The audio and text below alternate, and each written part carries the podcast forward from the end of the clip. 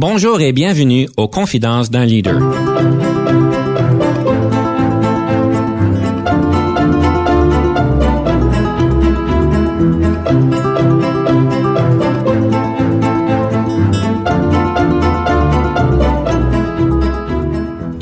Denis Lévesque, coach en leadership. Nous avons donc l'honneur et le privilège de recevoir en studio des leaders qui ont marqué leur communauté afin d'apprendre de leur expérience et de s'inspirer de leur sagesse. Je remercie tous les hommes et les femmes qui m'ont appris à être courageuse et euh, déterminée.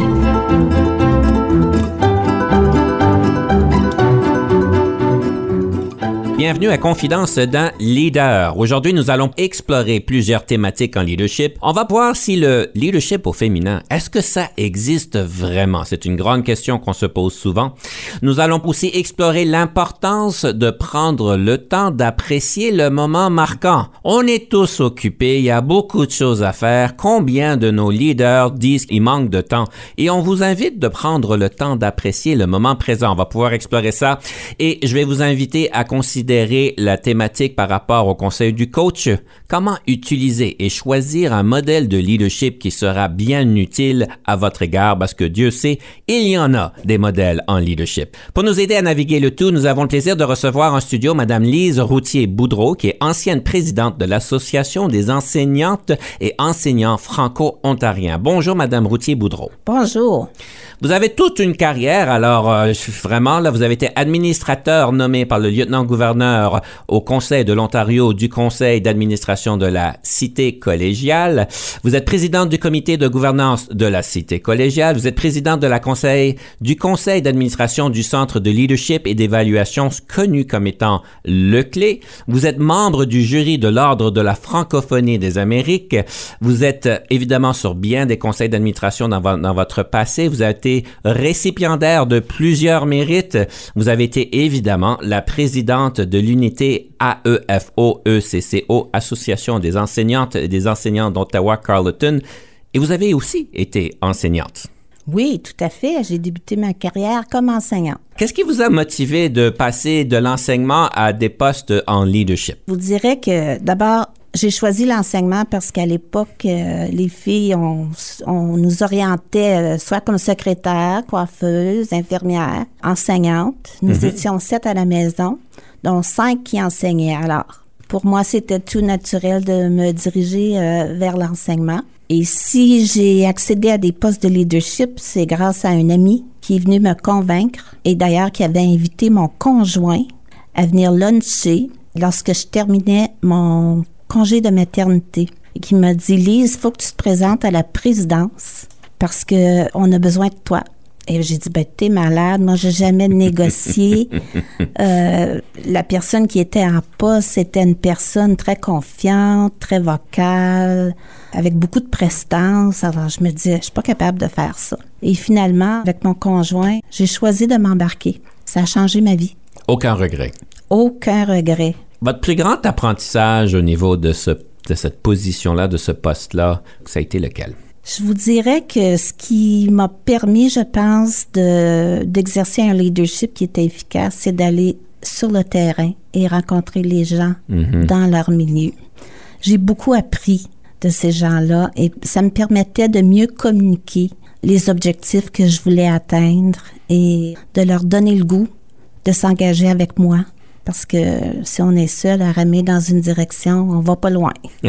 Très bien dit. Votre plus grand défi dans ce poste-là, ça a été lequel? Oh, J'en ai eu plusieurs, mais comme présidente des enseignantes et des enseignants, ça a été de travailler dans un contexte euh, politique extrêmement difficile. On avait euh, à l'époque euh, un gouvernement qui avait retranché des milliards de dollars du mhm. système de, de l'éducation. D'ailleurs, on en sent, on, en ressent encore les impacts aujourd'hui avec la pénurie du personnel enseignant, surtout en français. Et on travaillait finalement à sauver les meubles. C'était difficile de faire des acquis, de faire des gains. Et euh, le moral des enseignants était extrêmement euh, difficile. C'est là que j'ai choisi de faire le tour des écoles, aller mhm. à la rencontre des enseignants et un par un, les inciter à s'engager pour travailler ensemble. Ça, c'était dans les années 90, si je me trompe. Moi, j'ai commencé à la présidence en 99 au niveau provincial. Au départ, c'était au niveau local. Vous dites qu'il y avait un élément politique dans tout ça. Et on comprend. Comment est-ce qu'on fait pour apprendre l'élément politique? Parce que je présume que c'est un apprentissage de naviguer les couloirs de la politique. Oui, et il y a des enjeux, des méthodes, des modèles, des fonctions. Et c'est pas nécessairement écrit sur un guide qu'on vous remet quand vous prenez le poste. Non, pas du tout. Je dois vous avouer que j'ai appris sur le tas. Oui. Mais j'étais bien entourée. Euh, moi, j'ai été euh, entourée de personnes qui avaient quand même accompli de grandes choses et qui m'ont guidée tout au long de ces années-là. Et euh, c'est avec eux que j'ai que j'ai développé euh, plus de capacité au niveau politique pour être en mesure de faire des revendications euh, qui avaient des arguments solides que je pouvais euh, véhiculer avec les politiciens, les ministres, les sous-ministres. Mais euh, ça a été euh, toute une expérience riche en apprentissage. Si vous aviez à conseiller quelqu'un qui était nouveau dans ce poste-là ou un poste qui est un élément politique, je sais qu'il y a une panoplie de compétences et de compréhension, de connaissances, mais quelle serait la, la celle que vous dites, vous suggérez de se pencher, de pouvoir acquérir le plus rapidement possible, c'est laquelle des compétences ou, euh, qui vous a été utile? La communication. Je pense qu'il faut bien communiquer notre message et il ne faut pas arriver avec des listes d'épicerie. Euh, lorsqu'on parle à des politiciens, Euh, il faut avoir des établir des priorités. Je pense que c'est extrêmement important. Et puis travailler sur ces priorités-là, une à la fois, pour faire avancer les choses. La liste d'épicerie, on la garde chez nous, mais on la synthétise en priorité. Tout à fait. J'aimerais ça aller au feu du sujet du leadership. On aime ça, entre guillemets, débattre une thématique. Alors, je sais que vous vouliez euh, prendre position sur est-ce que le leadership au féminin existe vraiment. Alors, je vous donne trois minutes pour euh, faire votre cas. Oui, je pense que le leadership euh, au féminin existe. Maintenant, il faut faire attention. On se définit plus seulement au féminin ou au masculin. hein. Ça devient une question sensible. Mais je vous dirais que c'est une, que- une- une question d'approche. Je pense que nous avons été, en général, les femmes de mon époque et avant, éduquées de façon différente. Moi, j'avais quatre frères à la maison. Ils n'ont jamais fait la vaisselle, ni le ménage, ni lavé le plancher. On les incitait à aller travailler à l'extérieur, alors que nous, c'était du gardiennage, des tâches ménagères. Alors, on a été en mesure d'acquérir des compétences, euh, des habiletés qui étaient différentes. À mon avis, euh, les femmes en général ont une capacité euh, de collaboration, d'écoute active, d'empathie, sont en mesure de créer des liens de confiance pour euh, motiver et inspirer les gens. Beaucoup d'empathie. Mais ceci étant dit, je pense qu'il y a des hommes qui exercent du leadership au féminin, comme il y a des femmes qui exercent un leadership plus autoritaire, plus directif. Vous avez volé, si on peut dire, mon argumentation. Alors, très bien faite. Euh, Oui, euh, je pense qu'il y a certainement des éléments au niveau d'un leadership au féminin. Les attributs que vous lui avez donnés, donc être plus collaboratrice, être, avoir plus d'empathie, écoute active, et certainement des choses qui viennent en considération. J'aime poser à l'occasion à mes invités, est-ce que le leadership au féminin existe? Et je les pose principalement à des femmes, juste pour voir leurs opinions. Et je suis étonné de voir qu'il y a, j'ai pas fait le décompte scientifique, mais il y en a autant qui disent oui que d'autres qui disent non. Et ça, ça vient de femmes, donc euh, leaders. Donc, je me pose la question, premièrement, c'est quoi la définition du leadership au féminin? Vous avez parlé que c'est une question de style et d'approche. Je pense qu'on peut s'entendre là-dessus. Et je pense que les études démontrent clairement que, en général, j'aime le fait que vous utilisez le mot en général, euh, les femmes ont une, une approche plus collaboratrice, euh, triste dans la prise de décision. Alors, il y a déjà beaucoup de ça qui rentre en jeu. Euh, et tandis que les hommes, en général, et encore une fois, on va utiliser en général, sont peut-être un peu plus directs et prennent des décisions par eux-mêmes un petit peu plus rapidement. Certainement, le contexte dans lequel on fonctionne va faire qu'une préférence par rapport à l'autre. Si on est dans une situation de guerre, par, par exemple, je présume qu'il faut prendre des décisions rapidement. On n'a pas le temps de collaborer avec tout le monde. Euh, Oui, la collaboration est importante, mais sur le champ, peut-être qu'on n'a pas le temps de collaborer autant. Donc, le contexte devient important dans lequel on opère. Et on va avoir des préférences par rapport à ceci. Mais je suis d'accord avec vous qu'il y a des hommes qui sont connus comme étant empathiques, qui ont une, une écoute active très élaborée. Alors, cela me pose la question, c'est quoi vraiment la, la, la définition d'un leadership au féminin? Alors, je vous laisse, je vous invite à essayer de le définir peut-être un peu mieux que par un style. Moi, je vous dirais que ça ressemble beaucoup au modèle euh, de leadership transformationnel. Mhm. Je pense que les femmes, puis d'ailleurs, on va peut-être en parler un peu plus tard, là. j'avais lu à un moment donné un livre sur le leadership, ça s'intitulait Oser grand, avancer doucement. Non pas lentement, mais doucement. Et je pense, en tout cas pour moi, et je pense que pour plusieurs femmes, c'est la façon dont on travaille. Mais ce que j'ai trouvé c'est intéressant aussi dans ce que vous avez dit, souvent les femmes hésitent à dire qu'il y a du leadership au féminin. Quand j'ai après ma première année d'enseignement, j'avais été remerciée parce que les effectifs avaient diminué. Nous étions trois enseignants. Et puis, euh, on était en négociation à ce moment-là. On ratifiait la convention collective et je me souviens encore de la salle où j'étais, ça fait euh, 40 ans de ça. Les gens ont voté pour une augmentation de salaire moindre pour être en mesure de garder les trois enseignants. Hmm. Alors, cet élan-là de solidarité, moi, c'est venu me chercher euh, parce que je voyais qu'on pouvait avoir un impact direct sur la vie des gens. C'est là que j'ai décidé de m'impliquer au niveau du syndicat et mes collègues femmes m'ont dit, mais Lise, ça n'a pas de bon sens. T'as un mari, t'as des enfants, c'est du travail le soir, les fins de semaine. Ils vont en souffrir. Et ce sont les, mes collègues masculins qui m'encourageaient à poursuivre. Mais ma famille n'a pas trop souffert. J'ai fêté mon 50e anniversaire de mariage l'an dernier. J'ai trois filles extraordinaires et dix petits-enfants. Et mon Dieu, félicitations. Ça, c'est super. Si je comprends bien, ce discours qui a eu lieu euh, par rapport à votre famille qui vont s'ouvrir, c'était bien dans les années 80, si, si, si je suis bon avec la Oui, mathématique. tout là. à fait. 82. Ben non, même avant ça, 74 quand j'ai commencé à enseigner. J'oserais croire que la conversation serait potentiellement différente aujourd'hui parce que les femmes, évidemment, depuis ce temps-là, on parle souvent plus d'une carrière qu'on parlait dans ces années-là. Euh, évidemment, la femme a plus de place au niveau du milieu du travail, au niveau du leadership.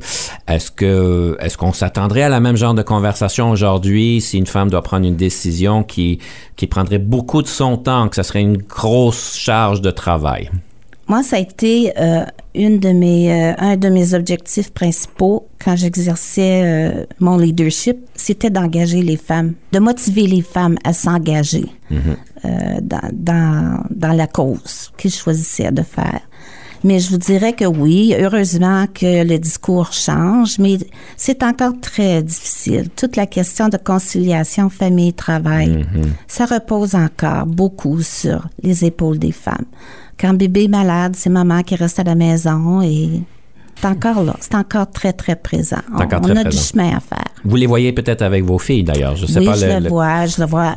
Elles ont, euh, elles ont toutes les trois des conjoints qui participent pleinement à la vie familiale, mais souvent, quand, quand bébé est malade, euh, on appelle maman la nuit. J'aimerais vous inviter à ce point-ci de nous présenter la première pièce musicale. Alors, je me demande qu'est-ce que vous nous avez choisi? Prendre un enfant par la main, pas surprenant. hein? Moi, la- les enfants ont toujours fait partie de ma vie. Ils m'ont beaucoup apporté.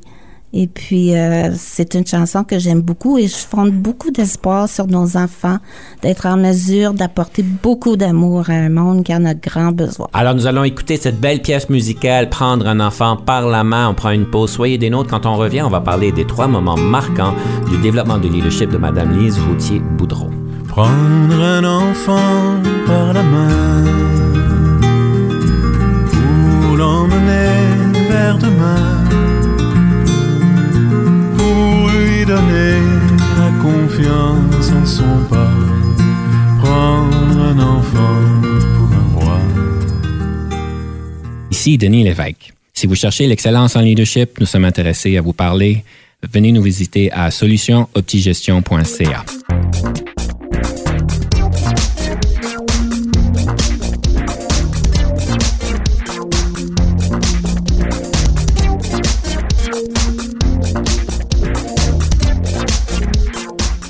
Nous sommes de retour à Confidence d'un leader avec Madame Lise Routier-Boudreau, qui est ancienne présidente de l'Association des enseignantes et enseignants franco-ontariens.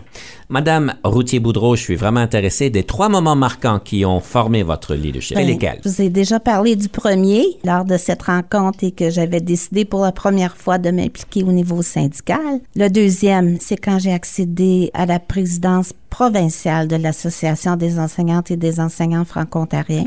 Le troisième, c'est lorsque j'étais présidente de la Fédération des communautés francophones et acadiennes du Canada et que nous avions organisé un grand sommet sur la francophonie en 2007.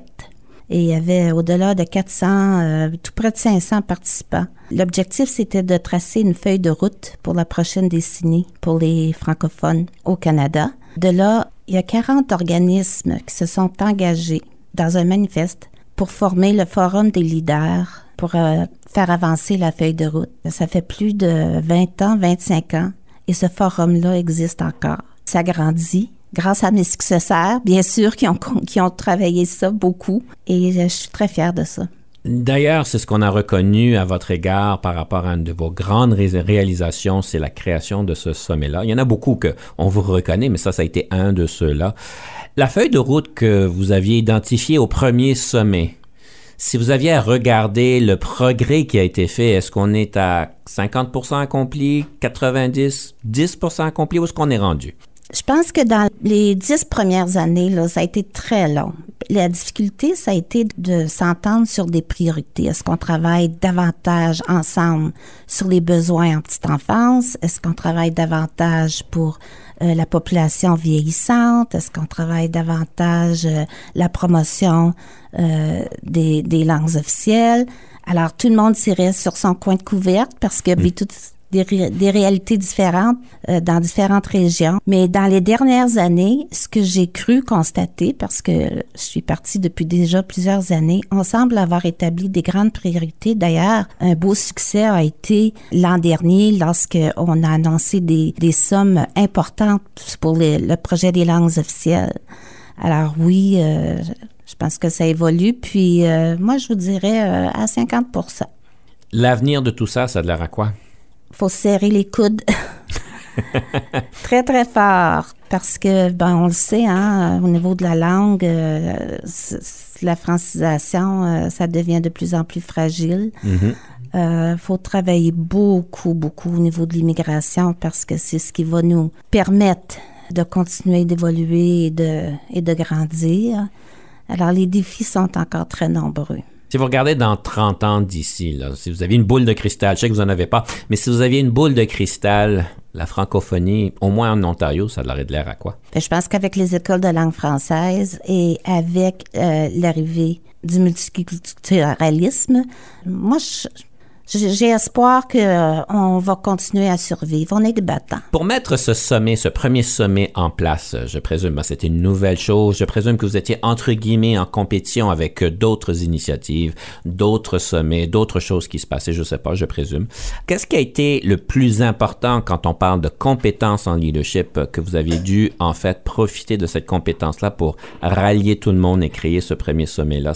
C'était d'inspirer les gens, de motiver les gens à vouloir s'engager à travailler dans la même direction. Et ça, ça a été difficile, encore une fois, parce que les intérêts divergeaient beaucoup. On travaillait avec des leaders de différents organismes, alors chacun faisait la promotion de son territoire et de son organisme, mais c'est avec des rencontres, plusieurs rencontres, des groupes focus. Je travaillais aussi avec un comité directeur, avec des chercheurs aussi. Alors, on a tenté surtout de s'inspirer sur des faits, des faits réels, de la recherche appliquée. Et euh, c'est ce qui nous a permis finalement d'entreprendre une direction. Lorsque vous avez pris la présidence provinciale, ça a l'air à quoi ce rôle-là? C'était quoi les enjeux? Euh, Comment est-ce que vous décririez votre position en tant que présidence provinciale? La mission finalement euh, du syndicat, c'était de défendre les intérêts euh, des enseignantes et des enseignants. Je travaillais beaucoup avec les conseils d'administration et les présidences au niveau local. Alors, chaque région avait son conseil d'administration et sa présidence. Alors, moi, je travaillais surtout au niveau provincial. Et encore là, euh, ce qui a été la clé de mon succès, je pense, a été d'aller à la rencontre des gens sur le terrain. Alors, j'ai fait le tour de la province, euh, dans chacune des écoles, dans presque chacune des écoles. Wow. On rencontrait les enseignants. Euh, au, au début, deux, trois personnes se présentaient, mais le mot s'est passé. Finalement, euh, on avait des foules euh, quand on, on les rencontrait pour échanger parce qu'ils avaient besoin de ventiler et de nous parler de leurs défis et de leur de ce qu'ils vivaient au quotidien. Après ça, nous, c'était de faire des revendications pour essayer d'améliorer ces conditions de travail-là. Et d'ailleurs, euh, je me souviens, quand j'ai commencé à enseigner, euh, mon salaire était très peu et euh, quand j'ai terminé, euh, bon, l'augmentation de salaire était importante, les congés de maternité. Dans mes premières années d'enseignement, on devait retourner au travail quelques semaines après euh, avoir donné naissance, Quelques alors semaines. que là, on peut prendre euh, au-delà d'un an, il y a des congés parentaux. Alors, ce sont les éléments clés sur lesquels j'ai travaillé. Votre réalisation que vous êtes la plus fière d'avoir accomplie? d'engager des femmes à s'impliquer dans le syndicat. Parce que c'est un monde d'hommes. Je me souviens les premières fois que j'ai commencé à négocier, j'étais la seule femme tant euh, du côté syndical que patronal. Ça prend du courage, la détermination. Il faut faire sa place. Il faut se faire entendre aussi. Aujourd'hui, je préside encore euh, de temps et autres les conseils d'administration. Quand je vois qu'il y a autant, sinon plus de femmes autour de la table, je m'attribue une récompense. J'y ai travaillé fort. Lorsque vous étiez donc à la table de négociation en tant que femme, je sais que j'ai plusieurs, plusieurs de mes clientes, femmes leaders, qui me partagent que quand ils sont dans un environnement principalement masculin, que ça cause des dynamiques difficiles et, et donc il y a des choses qu'elles se sentent obligées de faire, des comportements adoptés qui sont peut-être pas naturel pour ces personnes-là, on pourrait peut-être dire. Vous, qu'est-ce qui vous a vraiment aidé pour vous faire entendre à cette table-là? Est-ce que vous avez été bien accueilli en tant que femme? Est-ce que vous avez dû vraiment vous débattre? Est-ce que... J'étais, j'étais bien accueillie de la part de mes collègues, mais du côté patronal, je dois vous avouer que je devais parler fort pour me faire entendre et me faire écouter. Quand vous dites fort, est-ce que c'est de lever le ton? Pas nécessairement lever le ton, mais, mais prendre la place. Prendre la place, prendre la parole, même si on me l'accordait pas toujours. Et ça, c'était différent? Ils prenaient autant la parole ou bien on leur cédait la parole plus facilement? On leur cédait la parole plus facilement. On les regardait davantage. On les interpellait davantage. Ok. Alors, c'est dans ce sens-là que oui, euh, j'ai dû, euh, j'ai dû prendre les devants à un moment donné pour, pour me faire entendre moi aussi. Comment vous êtes senti quand, quand vous avez réalisé qu'il fallait faire quelque chose de différent, qu'on vous attribuait pas la même place? Ben, j'étais un peu surprise parce que moi, je me suis jamais questionnée à savoir euh, si je pouvais avoir à la fois une famille et une carrière. Euh, pour moi, c'était acquis, ça. Alors, euh, d'avoir des réactions comme celle-là, c'est évident que au départ, ça m'a un peu offusquée. J'ai réussi quand même à, à voir ce que je voulais, puis à faire ce que je voulais faire. Je présume que vous avez peut-être des mentors autour de vous, des Oui, personnes qui vous ont qui vous ont épaulé. Des personnes qui ont, qui ont fait de grandes choses, de grandes réalisations, euh, j'en ai plusieurs. Est-ce qu'on irait jusqu'à dire qu'aujourd'hui c'est une réalité complètement différente? Ou cette dynamique homme-femme dans ces cercles-là sont sont encore présentes ces, ces dynamiques de, de Je pense que ces c'est années-là? beaucoup, beaucoup plus subtil. C'est encore présent, mais beaucoup plus subtil euh, parce que les femmes euh, sont davantage fonceuses, je pense, et euh, ne se laissent pas euh, intimider. Là. Est-ce que les hommes s'en rendent compte de ça, de cette dynamique qu'ils créent? Est-ce que c'est inconscient ou c'est conscient? Non, je vous dirais que c'est plus inconscient. Moi, J'ai trop confiance dans la personne humaine pour, pour leur attribuer des, euh, des choses comme celle-là. Non, je pense que c'est inconscient. Puis c'est aussi euh, une question d'éducation. Est-ce que dans le domaine de l'éducation, est-ce que vous voyez le contraire? D'après ce que je comprends, il y a principalement, comme par exemple dans les écoles primaires, plus de femmes que d'hommes. Est-ce que les hommes doivent aussi, dans ce contexte-là, d'après ce que vous sachez, peut-être agir différemment, prendre leur place plus parce qu'on leur attribue? Parce que vous voyez l'opposé aussi dans ce domaine-là, parce que je sais que ce domaine-là est principalement femme au niveau des oui, personnes sur le, sur le terrain. 70 des enseignants, ce sont des femmes. Oui, je pense que les hommes aussi vivent certainement des défis. Nous sommes donc euh, à la deuxième pièce musicale. Je vous invite de nous présenter cette deuxième pièce musicale. J'ai choisi Le temps de vivre par Moustaki parce que c'est tellement important de trouver un équilibre dans notre vie. Je vois la jeune génération, comme nous on l'était, occupée, débordée par le travail et euh, prennent pas suffisamment le temps pour trouver un équilibre. On va prendre le temps de écouter le temps de vivre. Nous prenons une pause. Soyez des nôtres. Quand on revient, on va parler d'un livre ou d'une balado-diffusion. Je vous laisse deviner laquelle qu'on va vous présenter. Nous prendrons le temps de vivre, d'être libre, mon amour, sans rejet.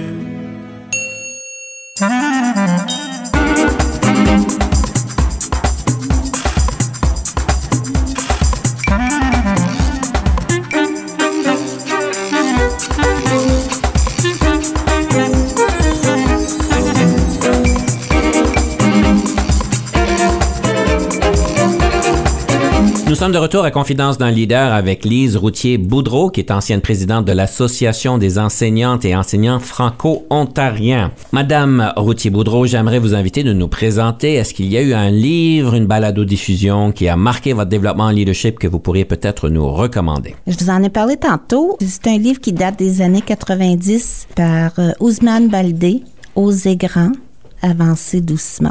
Ça m'a beaucoup euh, guidé au cours de ma carrière de prendre le temps d'établir des, des relations de confiance avec les gens pour qu'ils aient le goût de s'engager avec nous, de nous suivre pour atteindre les objectifs qu'on s'est fixés ensemble. J'aime ça comment, comment vous dites, c'est de prendre le temps d'établir des relations de confiance pour que le monde prenne de goût de s'embarquer avec vous. Qui fait qu'on multiplie les efforts parce qu'évidemment, en tant que personne, on peut juste accomplir une partie de la tarte, mais hein, quand on est plusieurs, on la, on la réalise plus rapidement. Tout à fait. À ce point-ci, j'aimerais peut-être vous poser la question, prendre le temps d'apprécier le moment. Je, ça a l'air que c'est une thématique très importante pour vous. J'ose croire que c'est peut-être plus facile quand on a un recul sur la profession et sur les, les activités de carrière. Euh, mais qu'est-ce qu'on fait quand on est dans le entre guillemets le jus. On a quatre enfants à la maison, on a deux carrières, on a des carrières demandantes, surtout depuis la COVID. On dirait que le monde travaille encore plus plus fort et plus plus longues heures. Comment qu'on fait pour prendre le temps? Fermer le cellulaire. Moi, je les vois là, recevoir des courriels à 10h, 11h le soir, et puis les gens s'attendent à ce qu'on réponde instantanément. Je pense pas que c'est productif. Non. Ni pour euh, ni pour l'organisation, ni pour euh, la personne qui euh, qui travaille. Je pense que d'avoir un équilibre dans la vie, c'est essentiel. Et puis, c'est ce qui nous rend encore meilleurs. Mhm. Et faut donner le temps. Mhm. Si on continue de- d'embarquer dans ce jeu-là, puis oui, on répond tout de suite, puis ben on fait juste cultiver cette culture-là, et je trouve que c'est triste. Quelles sont d'autres manières de prendre le temps? Mais quand on prend le temps, on est présent. faut être présent. Hmm.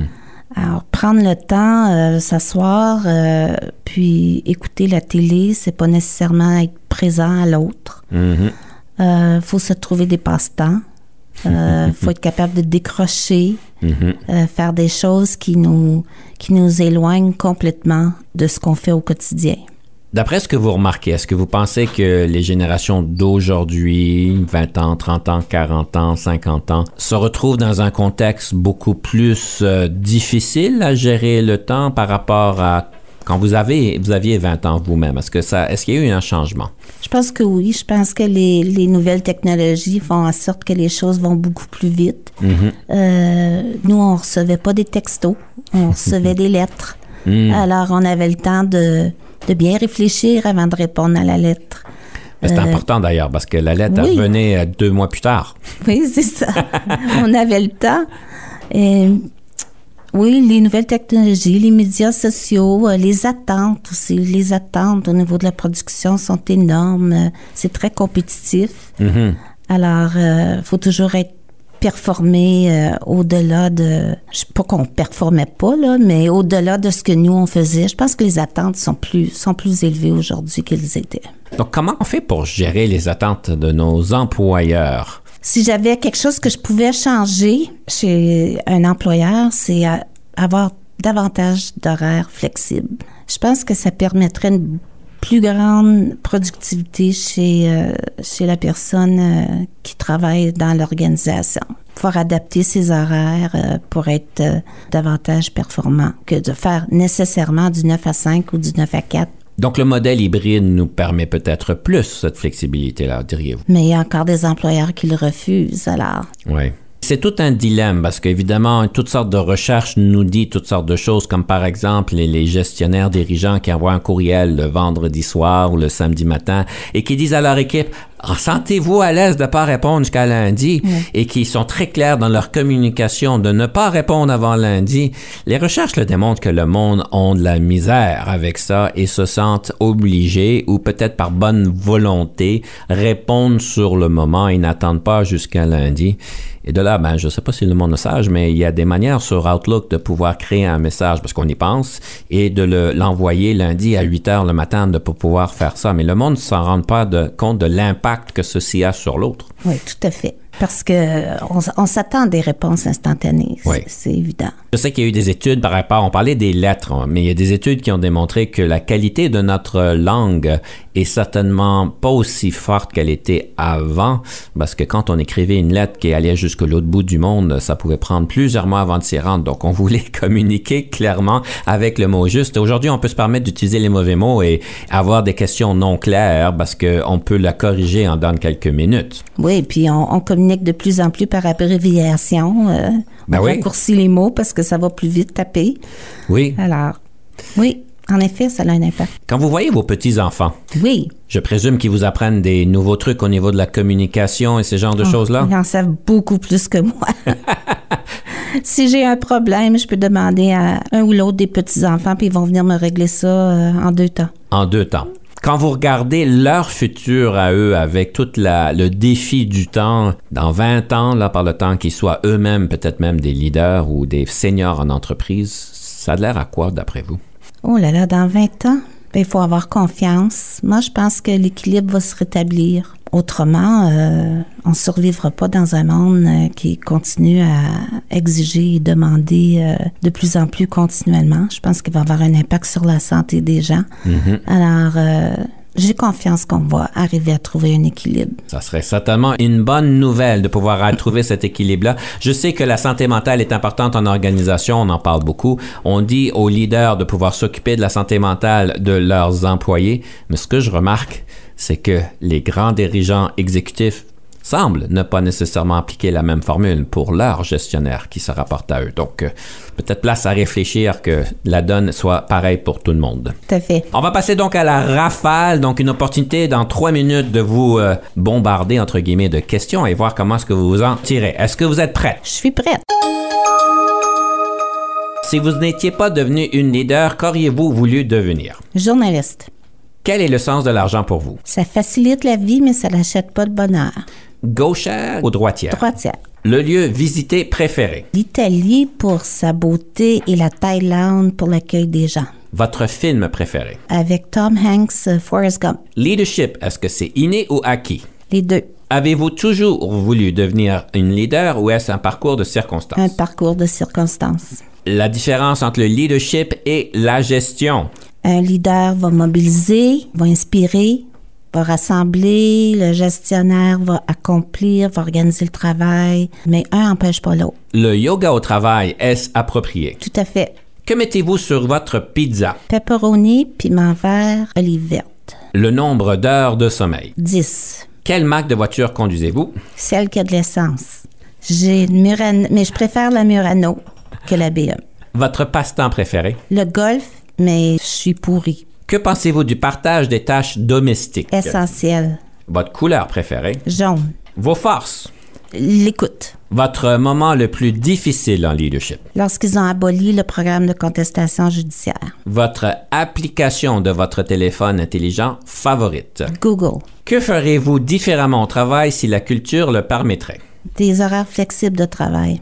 Votre meilleure question d'embauche que vous posez aux candidats? Qu'est-ce que tu dirais à un employé qui vient toujours se plaindre de sa tâche de travail? Votre meilleur conseil en gestion de carrière? Soyez authentique. Le leadership au féminin, est-ce que cela existe? Oui, il existe.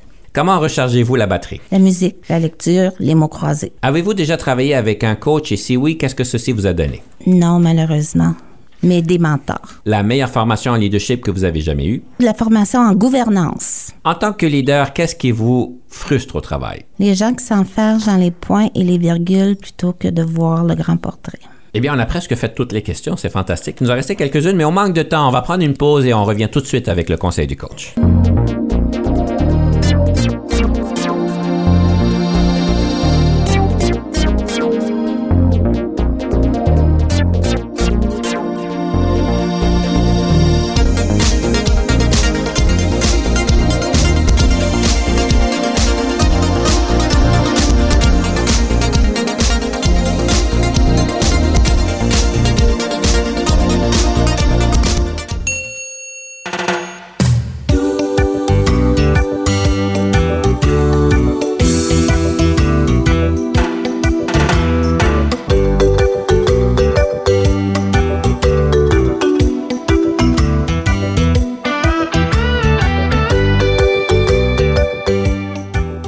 Sommes de retour à Confidence d'un leader et j'aimerais vous présenter un conseil, le conseil du coach. En fait, je vais commencer ça avec une question.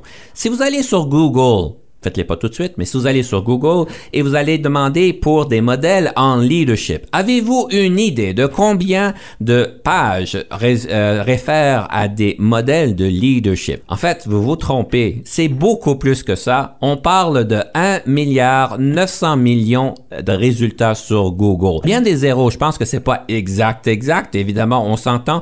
On va prétendre que ce sont pas tous vraiment des pages avec des modèles en leadership et on, on va, on va donc euh, aussi prétendre qu'il y en a plusieurs qui se, répètent. Mais j'aimerais vous inviter à considérer. Quand on parle d'un modèle en leadership, c'est important de pouvoir considérer quelque chose qui va vous servir. Et j'aimerais vous rappeler que dans le développement professionnel, on va parler de la règle du 70-20-10. C'est-à-dire que 10% de l'apprentissage se fait en guillemets en salle de classe, 20% de l'apprentissage se fait en mentorat, rétroaction, en coaching, et vous l'avez deviné, 70% de l'apprentissage se fait au niveau du travail. Alors, je vais vous inviter de considérer des modèles en leadership qui sont pratiques, en fait, qui vous épaulent dans le mandat que vous avez, dans les défis que vous avez, et en fait, il y a plusieurs choses à prendre en considération. Premièrement, comprendre c'est quoi les choses que nous voulons travailler. On se focalise souvent sur des faiblesses, mais c'est pas nécessaire. Peut-être qu'on veut renforcer une force pour devenir le ou la gourou de, ce, de cette compétence-là. Vous connaissez peut-être les exercices de 360, la rétroaction de vos pairs, évidemment les fameuses gestions de performance qu'on va vous donner des pistes d'amélioration. Mais une fois que vous allez faire ça, je vais vous inviter de peut-être considérer approcher votre réseau et dire j'aimerais ça peut-être améliorer la communication, améliorer la gestion de changement, etc. pour vous permettre de pouvoir vous pencher sur un modèle qui va vous pouvoir vous épauler.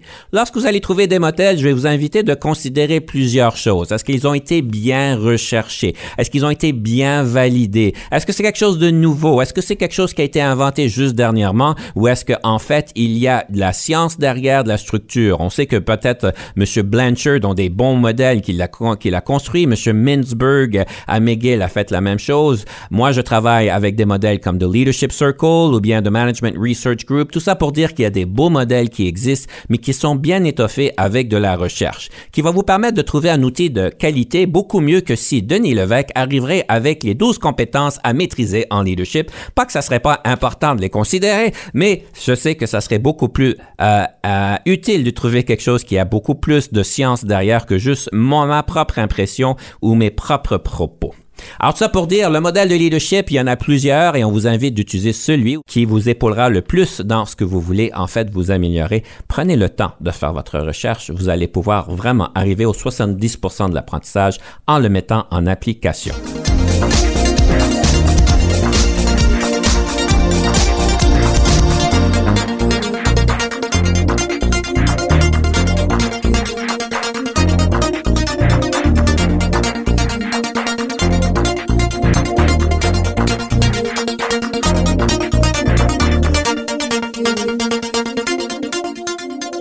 Madame Routier-Boudreau, est-ce que vous avez eu affaire avec des modèles en leadership? Est-ce que vous en avez connu quelques-uns? Pas nécessairement. Comme je disais tantôt, mon apprentissage s'est fait essentiellement par le travail. Donc, vous avez peut-être bâti votre propre modèle en leadership, peut-être le publier sur le prochain oui, livre. je pourrais peut-être publier. À ce point-ci, j'aimerais vous poser des questions sur les rétroactions que j'ai reçues à votre égard. Comme d'habitude, c'est toujours des belles rétroactions, des bonnes questions qu'on vous pose. Et d'ailleurs, j'aime toujours poser la question, quels sont les livres que mon invité pourra écrire? Il semblerait que vous en avez plusieurs. Est-ce que vous le saviez? Non. Deux titres en particulier. Accueillir pour être mieux écouté. Bien faire les choses la première fois et avec passion et cœur. Donc ça, c'est vos deux livres. De quoi qu'ils parleront d'après vous? L'accueil, pour moi, c'est extrêmement important. L'écoute active, bâtir des relations de confiance. Avec ça, on est capable d'aller loin. Vous parlez d'écoute active, c'est pas la première fois que vous utilisez ça dans notre, euh, dans notre émission aujourd'hui. Pour vous, ça veut dire quoi? Tu regardes les gens. Mhm. Moi, j'aime beaucoup toucher. Je touche les gens. Euh, faut faire, c'est sensible, il faut faire attention. Faut demander maintenant. permission avant de donner une, poignée de main, je pense. Mais c'est, c'est quand même, euh, pour moi, c'est ça, euh, l'écoute active. Et d'offrir une rétroaction à ce que les gens nous apportent. C'est pas juste d'entendre, mais c'est de réagir à ce qu'ils nous disent. Qu'est-ce qu'on fait quand on n'est pas capable de répondre à leurs besoins? Ils vous demandent quelque chose qu'on peut pas combler. Qu'est-ce qu'on fait dans ce cas-là?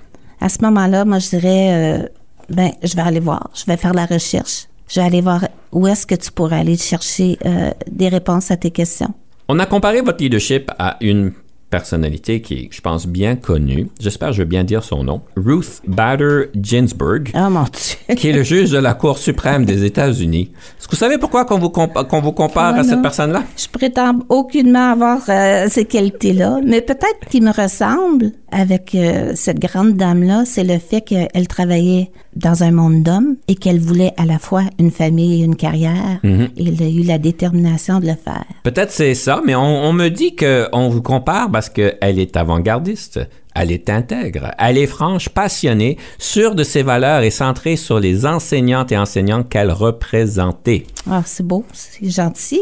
Oui, je pense que vous devrez faire une petite plaque avec ça, vous mettre ça dans votre, dans, dans votre cuisine. Si c'était à recommencer, que feriez-vous autrement ou encore quel a été votre plus grand défi? Donc ça, c'est deux questions qui ont été simulées dans une. Donc on va recommencer avec la première. Qu'est-ce que vous feriez autrement? Pas grand-chose. Je suis très satisfaite de mes accomplissements. J'aurais aimé accomplir davantage et travailler dans des contextes politiques plus favorables. Je pense que j'aurais pu faire encore plus, Tout en prenant le temps. Tout en prenant le temps. Très bien dit. Votre plus grand défi dans votre carrière, ça a été la- lequel? L'abolition du programme de contestation judiciaire, ça, ça a été extrêmement difficile parce que on a dû euh, apporter le gouvernement en cours et à la veille du jugement, on nous a offert bon, un règlement. Finalement, euh, abolissait pas le programme, mais le rendait euh, moins efficace. Et le conseil d'administration a dû trancher et ça a été très divisé. La décision a été très partagée et ça, ça a été difficile. C'était la première fois vraiment que j'avais que j'avais pas réussi à rallier tout le monde. Si vous aviez à choisir une personne, fictive ou non, pour prendre un souper avec cette personne-là, qui choisirez-vous et pourquoi? Une collègue que j'ai beaucoup appréciée qui m'a succédé dans un des postes que j'ai occupé parce que je la trouve euh, très inspirante et euh, elle m'a beaucoup appris et elle me ressemble de certaines façons. Quelle question que vous lui poserez? Où est-ce que tu prends toute ton énergie? C'est une boule d'énergie. Il y a des personnes qui, sont, qui ont tombé dans la potion magique, je pense. Oui, oui, oui, je suis envieuse. Oui, je pense qu'on l'est tous. On aimerait tous avoir plus d'énergie, je pense. J'aimerais revenir sur la question de l'abolition du programme et vous inviter peut-être à élaborer sur les répercussions que ceci a pu avoir. Ça a été difficile euh, parce que, bon, euh, le, gouvernement avait coupé le programme et euh, c'est un programme qui apportait de l'appui financier lorsqu'on avait des recours judiciaires concernant les minorités pour les francophones. Le gouvernement a aboli le programme. Alors, on a apporté le gouvernement en cours et là, on a eu un règlement. Et finalement, le règlement faisait en sorte que c'était juste un squelette de programme. Ça nous a quand même permis de le garder en place jusqu'à ce que le, le nouveau gouvernement arrive et remette le programme bonifié en place. Et ça a été des, mo- ce fut des moments très difficiles dans ma carrière. Ces deux années-là, là, je dormais pas 10 heures. Comment qu'on surpasse? Être convaincu qu'on a pris la bonne décision. Je le suis encore aujourd'hui. Parce que si on n'avait pas réglé hors cours, nous aurions été quatre ans sans programme. Quatre ans sans programme. Oui. Quand vous avez été mis au défi pendant ces deux années-là, vous n'avez pas bien dormi? Je présume qu'il manquait d'énergie à un moment donné, à l'occasion, surtout les fins de semaine peut-être.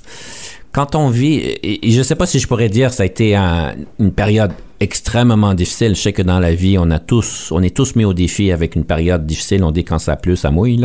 C'est quoi que vous suggérez aux personnes quand ils passent à travers des moments particulièrement difficiles? Qu'est-ce qui vous a bien épaulé à naviguer ces moments particulièrement difficiles? On les a tous à l'occasion. Aller chercher des conseils, communiquer avec les gens, surtout les gens qui sont pas d'accord avec toi, comprendre pourquoi comment ils voient les choses, tenter de les convaincre de notre vision des choses aussi.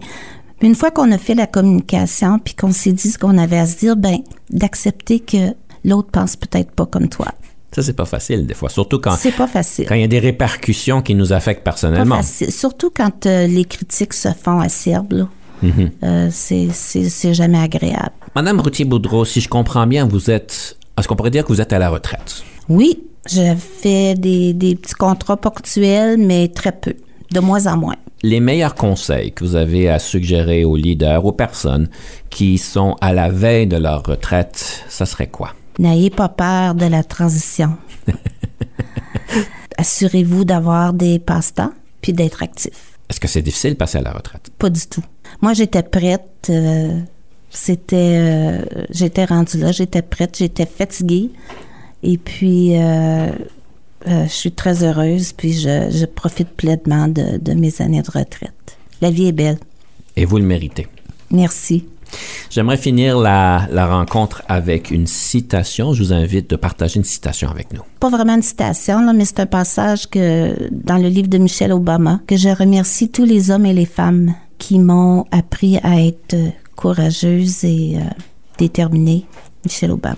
N'oublions pas de remercier toutes les hommes et les femmes qui nous ont bien épaulés à être courageuses et courageux. Je vous remercie tellement de votre sagesse et de votre expérience que vous nous avez partagée. Pour clôturer notre émission, je vous invite de nous partager la troisième pièce musicale.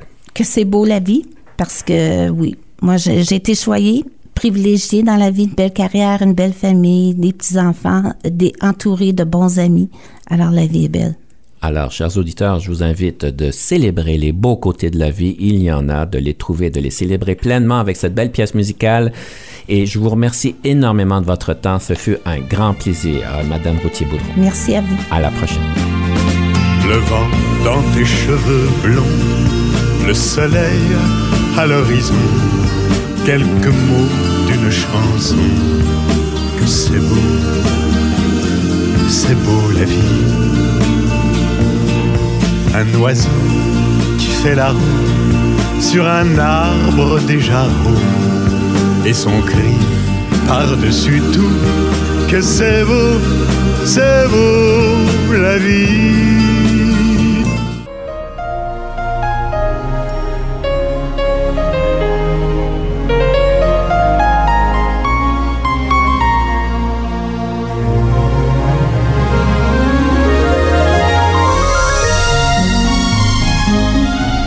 Conception, animation, entrevue et recherche, Denis Lévesque. Montage et réalisation, Jean-Paul Moreau. Confidence d'un leader est une production et une présentation d'Unique FM 94,5.